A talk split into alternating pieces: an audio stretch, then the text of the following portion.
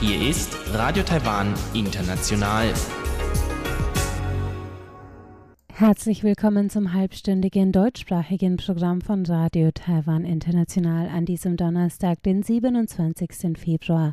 Am Mikrofon begrüßt Sie Karina Rother und Folgendes haben wir heute für Sie im Programm. Nach den Tagesnachrichten hören Sie Aktuelles aus der Wirtschaft mit Frank Pewetz und heute mit dem Business Outlook für 2020, wie er auf einer Jahresanfangsveranstaltung des Deutschen Wirtschaftsbüros vorgestellt wurde. Danach geht es weiter mit Rund um die Insel und Elon Huang. Der stellt heute einige Fälle von Opfern des sogenannten 228-Zwischenfalls vor. Der Zwischenfall bezeichnet ein Massaker an der taiwanischen Zivilbevölkerung durch Militär und Regierung, das sich morgen zum 73. Mal jährt. Nun hören Sie zuerst die Tagesnachrichten.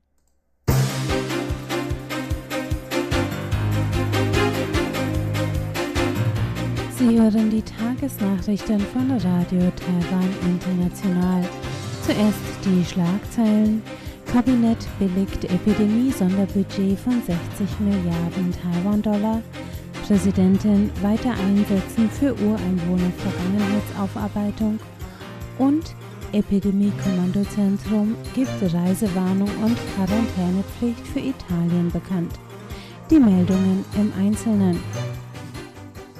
Das Kabinett hat heute einen Gesetzesentwurf zum Sonderbudget in Höhe von 60 Milliarden Taiwan-Dollar, umgerechnet 1,8 Milliarden Euro, zur Linderung der Auswirkung der Coronavirus-Epidemie auf Wirtschaft und Gesellschaft gebilligt.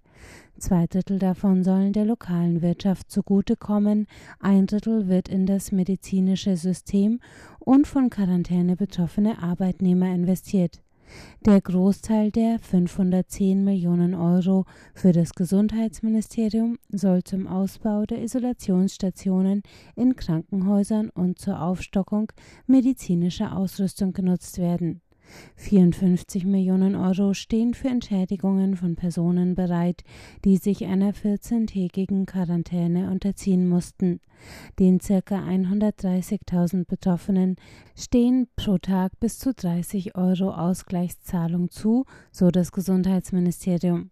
616 Millionen Euro sollen in Form von Subventionen und Krediten an Unternehmen vergeben werden, während 504 Millionen Euro an das Verkehrsministerium gehen. Damit soll die Tourismus- und Transportbranche unterstützt werden, die durch den Einbruch der Besucherzahlen im Zuge der Epidemie schwere Einbußen erlitten hatte. Das Parlament hatte am Dienstag bereits ein Maßnahmenpaket zur Linderung der Auswirkungen der Epidemie auf Wirtschaft und Gesellschaft verabschiedet. Präsidentin Tsai Ing-wen hat heute den Vorsitz der zwölften Versammlung der Kommission für die Vergangenheitsaufarbeitung der Ureinwohner geführt. Die Kommissionsmitglieder stellten ihre Initiativen zur besseren Vermittlung von Ureinwohnergeschichte in Taiwan vor. Eine Initiative des Bildungsministeriums ist die Überarbeitung von Geschichtslehrbüchern.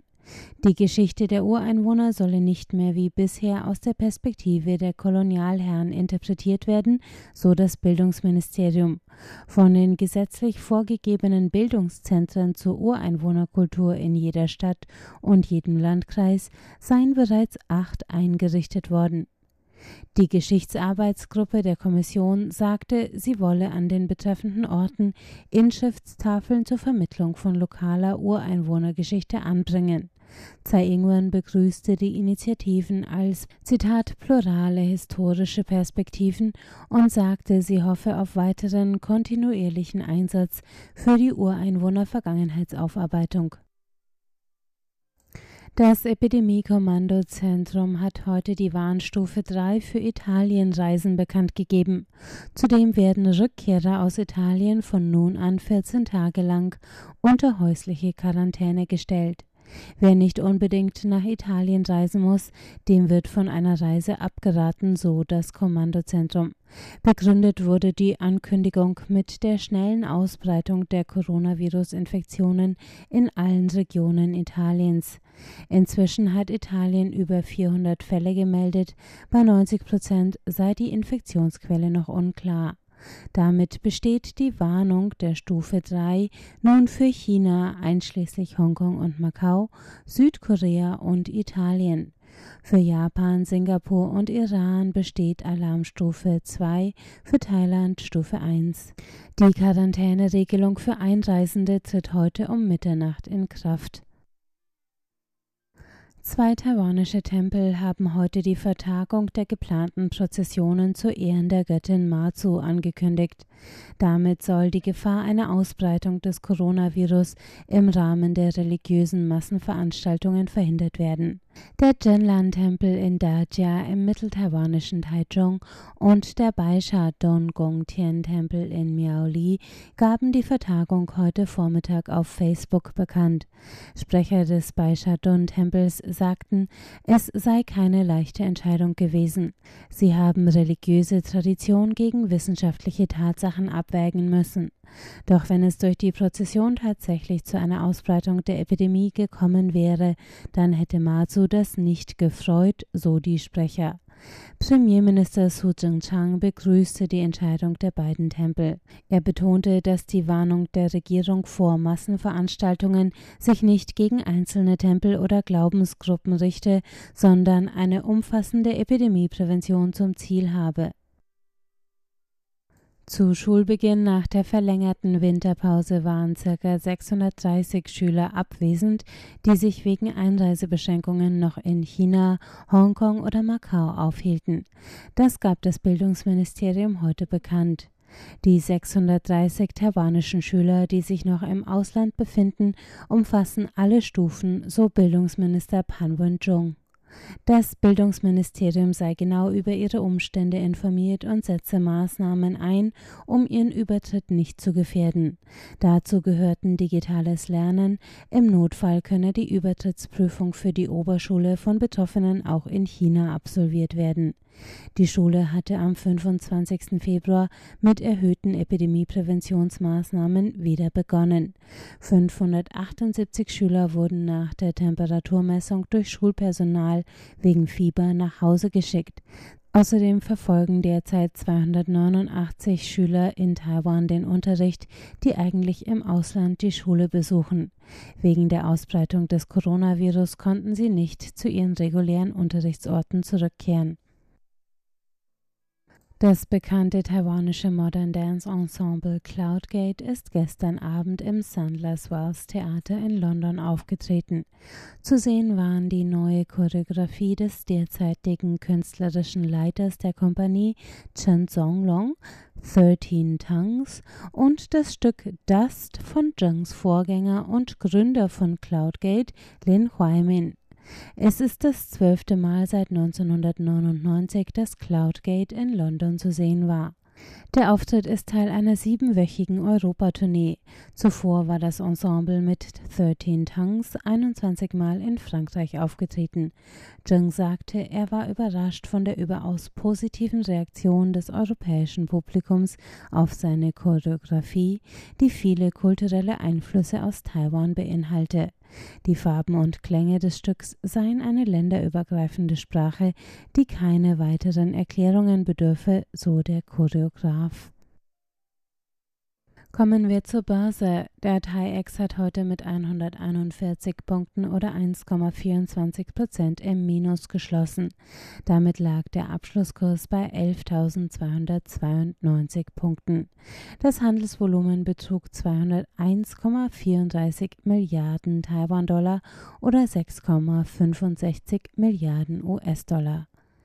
Es folgt das Wetter. Warm, aber zum Abend hin regnerisch zeigten sich heute weite Teile Taiwans. In Kaohsiung und Nantou an der Westküste Taiwans stiegen die Temperaturen auf bis zu 31 Grad, sonst Werte zwischen 16 und 25 Grad. Eine Regenfront breitete sich im Laufe des Tages über die Ostseite der Insel aus. Die sorgt morgen noch für Regen in Taidung, Hualien und Ilan entlang der Ostküste, sonst sonnig bis bewölkt bei Temperaturen zwischen 15 und 25 Grad.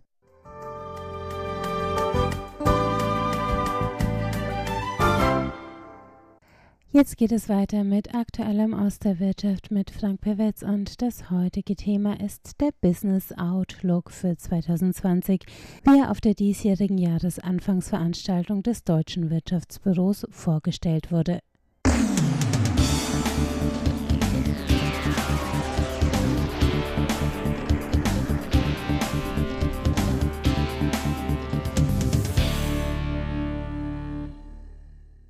Herzlich willkommen bei Aktuellem aus der Wirtschaft. Es begrüßt Sie Frank Pewitz.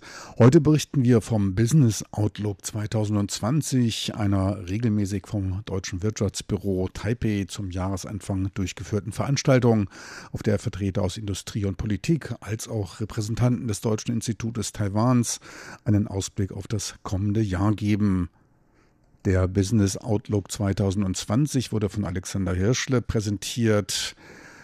Direktor von Germany Trade and Invest, GTAI, der hier vor Ort für Taiwan und die Philippinen verantwortlich ist. Er gab bei seiner Präsentation einen Überblick über den Status quo und über den möglichen Ausblick und mögliche Herausforderungen für das laufende Jahr. Doch kein Ausblick ohne den Blick auf das die Gegenwart beeinflussende gerade Geschehende.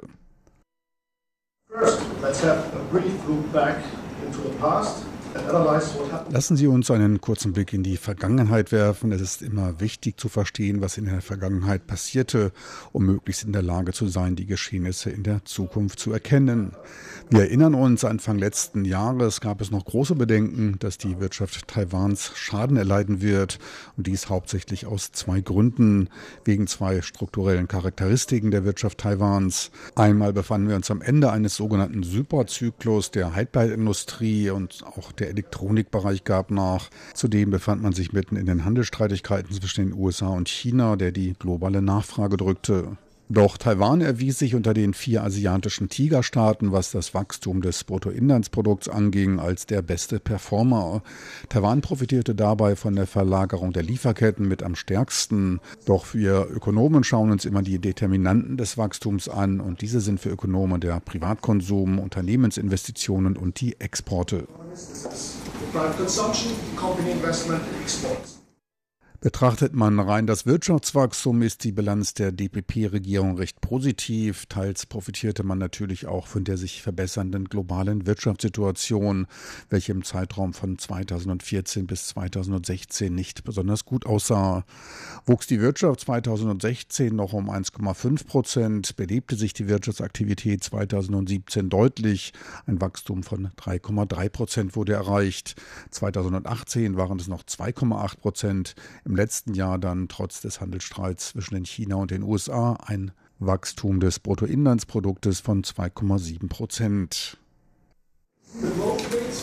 Die Wachstumsrate des Konsums war in den letzten Jahren von 2018 bis jetzt mit 2% recht stabil. Allerdings wächst der Konsum in Taiwan nur unterdurchschnittlich, was leicht zu erklären ist, da wenig Wachstumspotenzial für den Bereich Konsum vorhanden ist.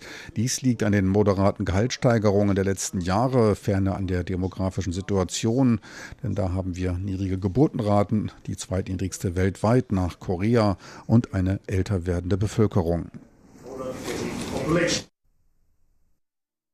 Allerdings ist Taiwan insgesamt recht wohlhabend. Das Bruttoinlandsprodukt pro Kopf soll bei Kaufkraftbetrachtung immerhin dem Deutschlands entsprechen. Ich selber bin von solchen Äußerungen allerdings immer ein wenig überrascht, da mit Ausnahme von einheimischen Lebensmitteln fast alles teurer als in Deutschland erscheint. Dienstleistungen sind allerdings eindeutig billiger, was man spätestens bei der Reparatur des Autos oder Mopeds oder auch des Computers feststellt. Für deutsche Unternehmen bieten sich wegen der voranschreitenden Alterung Absatzmöglichkeiten bei den medizinischen Produkten. Ferner schafft der relativ enge Wohnraum Bedarf an kompakten, multifunktionalen Produkten. Auch der gesellschaftliche Wandel schlägt sich auf die Nachfragestruktur nieder. Die zunehmende Individualisierung sorgt zudem für eine steigende Nachfrage nach höherwertigen Produkten und auch nach Luxusprodukten. Schauen wir uns den zweiten Bestimmungsfaktor von Wachstum an, das, was die Unternehmen machen, und zwar die Investitionen.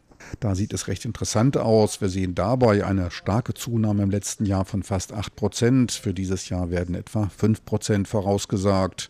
Beides außergewöhnlich, was im Wesentlichen mit dem von der Regierung auferlegten Programm für die aus China zurückkehrenden Unternehmen erklärt werden kann wurde zu Anfang des Jahres noch ein Investitionsziel in Höhe von 8 Milliarden US-Dollar gesetzt wurden es dann tatsächlich 23 bis 24 Milliarden US-Dollar, also dreimal mehr als anfänglich angestrebt. In den letzten 20 Jahren gab es eine Reihe von Regierungsmaßnahmen, die ihre Ziele nicht erreicht hatten. Doch diesmal hat man seine Ziele übererfüllt. Dies ist der Grund, warum Taiwan von der Reorganisation der internationalen Lieferketten profitiert. Neben positiven Effekten auf der Investitionsseite sorgt dies auch für ordentlich Beschäftigung und fördert den Konsum. Man rechnet insgesamt mit 60.000 zusätzlichen Arbeitsplätzen. Bis zur Realisierung und vollständigen Umsetzung wird allerdings noch ein Weilchen vergehen. Etwa ein Drittel der geplanten Investitionen können jährlich realisiert werden. Gespannt darf man allerdings noch bei der Suche nach Fachkräften sein. Diese sind in Taiwan nämlich schon vorher knapp gewesen. Die Chancen auf lang ersehnte Lohnsteigerungen bei Arbeitnehmern dürften damit steigen. Die langfristige Attraktivität des Standortes Taiwan bewertete Alexander Hirschle vom GTAI positiv. Dafür sorgen moderate Gehälter, qualifizierte Arbeitskräfte und relativ niedrige Kosten, wie zum Beispiel bei der Büromiete. Hinzu kommt eine moderne und effiziente Infrastruktur als auch eine breite industrielle Basis. Auch der Rechtsrahmen wurde als positiv bewertet. Der Schutz geistigen Eigentums ist gewährleistet. Taiwan befindet sich zudem in einer vorteilhaften geografischen geografischen Lage. Innerhalb von drei Stunden können alle wichtigen Städte in Ost- und Südostasien angeflogen werden. Nicht zuletzt verfügt man über eine hohe Lebensqualität, wozu auch das hohe Maß an persönlicher Sicherheit beiträgt. Schauen wir uns den dritten Bestimmungsfaktor von Wachstum, die Exportseite an. Diese ist sehr wichtig für Taiwan, der mehr als 50 Prozent des Bruttoinlandsprodukts aus den Exporten stammt. Da gibt es einen interessanten Trend. Die Exporte in die USA legten um 17 Prozent zu, was außergewöhnlich ist. Dies sind die früheren Importe der USA aus China, die nun durch taiwanisch ersetzt werden. Taiwans Exporte nach China wiederum gaben um 4,1 Prozent nach. Doch da die Exporte nach China 40 Prozent der Gesamtexporte Taiwans ausmachen, sahen wir im letzten Jahr letztlich eine Abnahme der Exporte Exporte aus Taiwan von 1,6 Prozent, nachdem sie in den beiden Jahren zuvor noch mit ordentlichen Raten wuchsen. Taiwan ging damit nicht als Gewinner aus dem Handelskrieg hervor, denn allgemein kann es bei solchen Konflikten keine Gewinner geben. Taiwan konnte allerdings in hohem Maße seine Verluste durch eine intelligente Investitionspolitik kompensieren. Für das Jahr 2020 wird mit einem ähnlichen Wachstum wie im Vorjahr gerechnet, also 2,7 Prozent. Allerdings ist darin noch nicht der Faktor Coronavirus hineingerechnet, über dessen Ausmaß man nur spekulieren kann, wobei momentan wohl nur schwer auffällende Argumente zu finden sind.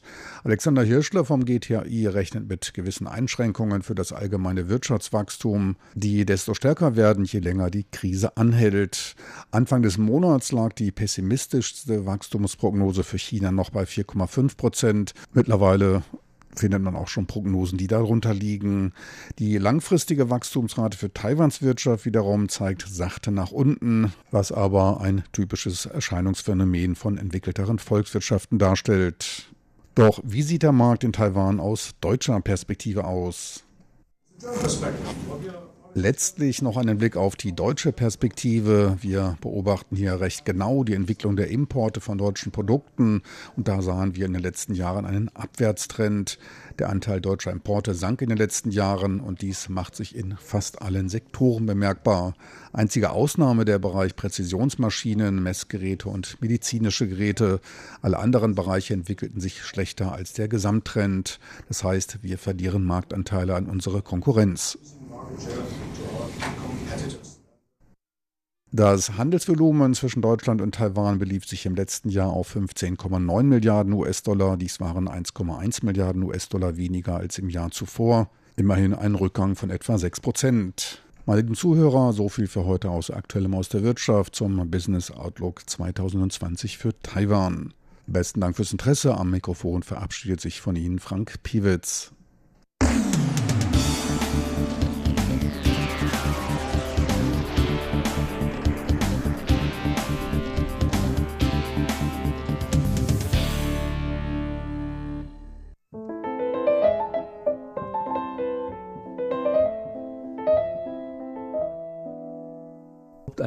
Herzlich willkommen, liebe Hörerinnen und Hörer. Morgen ist der 28. Februar und wie viele von Ihnen sicherlich schon wissen, wird an diesem Tag dem Zwischenfall vom 28. Februar 1947 gedacht. Und dieses Jahr jährt sich der Zwischenfall vom 28. Februar zum 73. Mal. Der 228-Zwischenfall oder 228-Massaker war ein Aufstand gegen die KMT-Regierung unter dem Militärgouverneur Chen Yi, der im Jahr 1947 ganz Taiwan erfasste. Nach der Übergabe Taiwans zwei Jahre zuvor von Japan an die Republik China war es im Laufe der Zeit aus verschiedenen Gründen zwischen den alteingesessenen Taiwanern und den neu zugewanderten Festlandchinesen, insbesondere der KMT-Vertreter, zu Spannungen gekommen. Auch die Wirtschaft hatte in den letzten zwei Jahren stark gelitten, wodurch die Versorgung der Taiwaner stark beeinträchtigt wurde. Viele der Taiwaner sahen sich gezwungen, auf einem der Schwarzmärkte zu handeln, um überhaupt an etwas Geld oder etwas Essbares zu kommen. Als es dann am 27. Februar 1947 auf einem Taipeer Schwarzmarkt zu einer Auseinandersetzung zwischen einer alten Zigarettenverkäuferin und einem Beamten des chinesischen Monopolamtes kam, entlud sich die Spannung und eine Rebellion gegen die KMT-Regierung schwappt über die ganze Insel, die nach anfänglichen kleinen Erfolgen schließlich trotzdem von den Regierungstruppen blutig niedergeschlagen wurde. Heute möchte ich mit Berichten einiger inzwischen natürlich auch schon alt gewordenen Kinder, verschiedener Opfer, ein wenig das Gefühl dafür vermitteln, was mit vielen Taiwanern nach dem 28. Februar 1947 geschehen ist.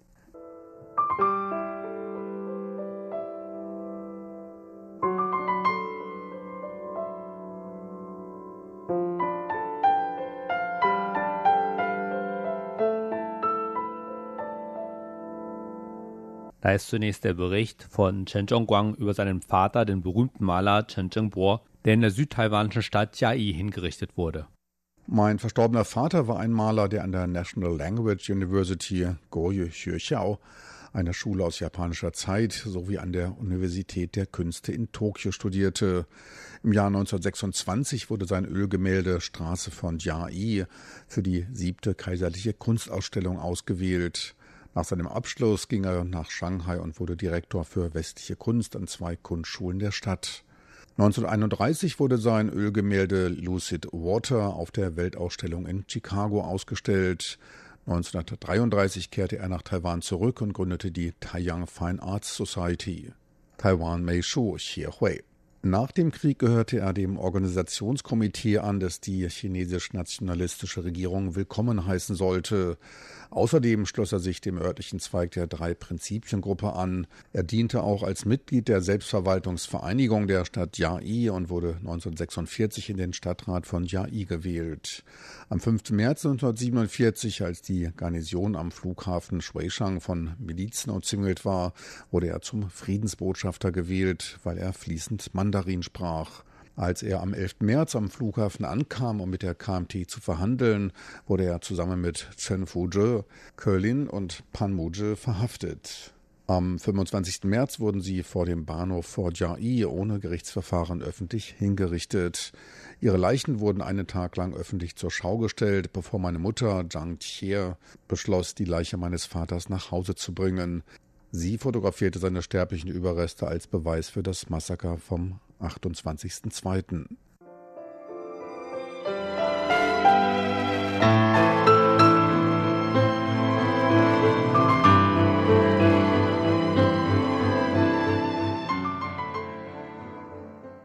Dann ist da der Bericht von Huang Xiuwan über ihren Großvater Wang Tiandeng.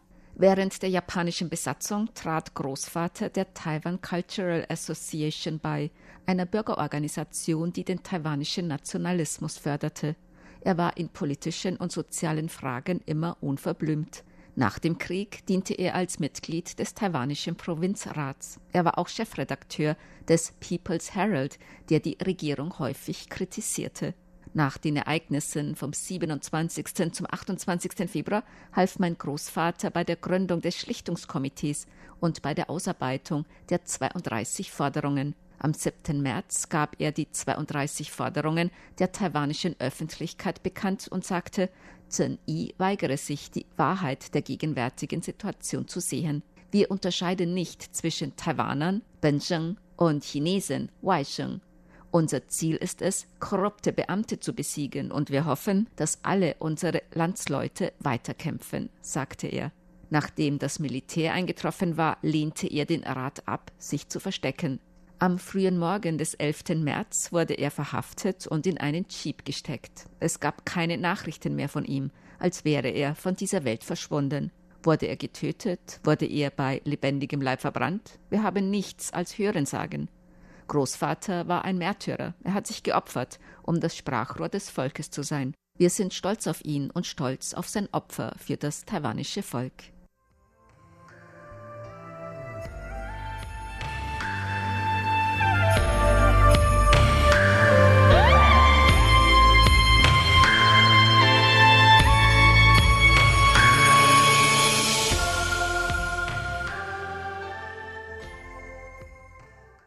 Auch die indigene Bevölkerung Taiwans war von diesem Konflikt betroffen. Da ist zum Beispiel der Bericht von Tang Jinxian vom Volk der Zhou über seinen Vater Yapa Suyonggu Yulunana. Mein Vater absolvierte die Jugendschule von Tainan und wurde 1941 Wächter in einem Kriegsgefangenenlager in Guangdong. Aufgrund seiner außergewöhnlichen Arbeit wurde ihm ausnahmsweise der Besuch der Offiziersschule in Atsugi gewährt, bevor er wieder in die Marineakademie eintrat. Er schloss sein Studium während seines Dienstes bei der Guangdong-Armee der kaiserlich-japanischen Armee im ehemaligen Manchukuo ab. Am Ende des Krieges wurde er von der Roten Armee verhaftet und in ein Kriegsgefangenenlager in Sibirien geschickt. 1946 kehrte er nach Taiwan zurück und arbeitete als Sportlehrer an einer öffentlichen Schule. Nach dem Aufstand vom 28.02. führte eine Gruppe junger Zhou an, um bei der Einnahme des Flughafens Shuishang zu helfen. Nicht lange danach führte er sie zurück nach Alishan. Am 7. April gestand der Leiter der Gemeinde Wufong im Namen meines Vaters dessen Fehlverhalten während des 228-Vorfalls einzugestehen. Da Vater mit der Gründung des Aboriginal Working Committees durch die Arbeitsgruppe der Taiwan-Provinz der Kommunistischen Partei Chinas in Verbindung stand, wurde er 1952 verhaftet und im Februar 1954 zum Tode verurteilt.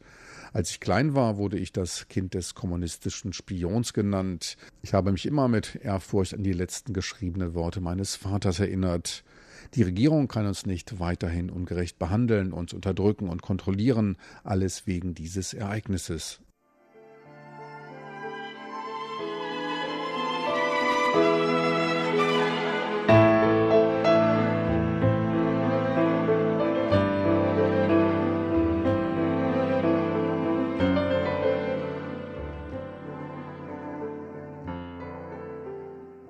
Und zum Schluss Frau Lin Xinzhen über ihren Vater Lin Lianzong. Mein Vater absolvierte die erste Oberstufe der Taichung High School und schloss dann die juristische Fakultät der Chuo-Universität in Tokio ab. In seinem zweiten Universitätsjahr bestand er die Aufnahmeprüfung für das Executive and Judicial College. Später eröffnete er eine Firma in Taichung. 1945 war er Mitglied der Provinzversammlung von Taiwan und vertrat Taiwan auch in der Nationalversammlung in Nanjing. Am 6. März wurde er für das Schlichtungskomitee 228 ausgewählt. Am 10. März konnte er den Zug zurück nach Taichung nicht mehr erreichen und blieb im Haus seines Freundes Li Rui-han. Mitten in der Nacht nahmen vier Staatssicherheitsoffiziere und Militärpolizisten sowohl meinen Vater als auch Li und dessen Bruder Li Rui-feng gewaltsam weg. Wo sie hingebracht wurden, ist nach wie vor unbekannt. Ich bin Lins einzige Tochter und ich habe mir oft in meinen Träumen seine Rückkehr vorgestellt. Jede Nacht betete ich zum Himmel und fragte, wann mein Vater nach Hause kommen würde. Ich wagte es nicht, mit meinen Klassenkameraden oder Freunden über die Situation meines Vaters zu sprechen. Diese Art von hasserfülltem politischen Regime, das einem Mann das Leben nahm, der der Partei gegenüber loyal und patriotisch blieb und die Partei seiner Familie seit 65 Jahren keinen Funken Information über ihn gegeben hat. Wie könnte ich diese Partei, die KMT, nicht hassen?